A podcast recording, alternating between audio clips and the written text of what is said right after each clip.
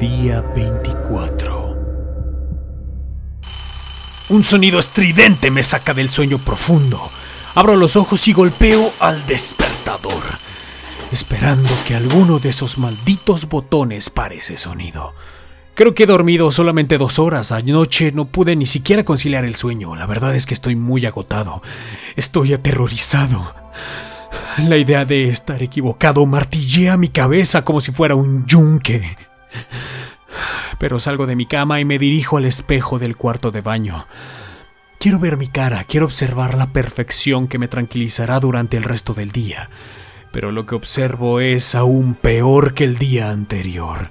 Es el horror personificado en un rostro cansado, ojeroso, desesperado, con rabia.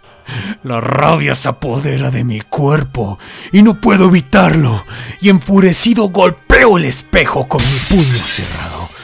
Cruje bajo mis nudillos. Un chorro de sangre comienza a fluir resbalando una línea recta hacia la repisa de cristal. Aprieto el puño ¡ah! contra el espejo haciendo más y más fuerza con mi brazo hasta que un dolor agudo hace retirar los dedos ensangrentados. Decenas de diminutos cristales agujerean lo que hasta ahora era una piel perfecta, tersa y suave. Me estoy pudriendo. Pero bueno, decido ir a mi trabajo en coche. Está aparcado junto a la camioneta que he empleado alguna vez para limpiar este asqueroso mundo. No tengo ganas de ver la cara de nadie, ni siquiera de los imbéciles de mi trabajo, pero tengo que seguir fingiendo que soy uno de ellos, con sus mismos problemas y mismos defectos. Mientras conduzco, por mi cabeza vuelve a aparecer la mujer que viene al parque. Ah, me tranquiliza un poco. Es preciosa, es guapa. Parecía una persona culta o por lo menos sabía leer. Es mucho más de lo que la mayoría de la gente podría decir, porque estoy rodeado de patanes incultos que no saben leer, que no saben hablar y ni siquiera pensar. Paso alguna hora más o menos metido en esta lata motorizada, encerrado en un maldito embotellamiento.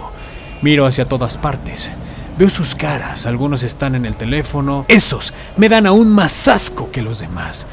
Prefiero a ese tipo con cara de imbécil cantando canciones antes que al encorbatado de BMW que no puede esperar media hora en sus gestiones laborales. Es primordial que hable por su teléfono móvil de 30 mil pesos a las ocho y media de la mañana. Seguramente si no lo hace su mundo se desplomaría bajo sus pies.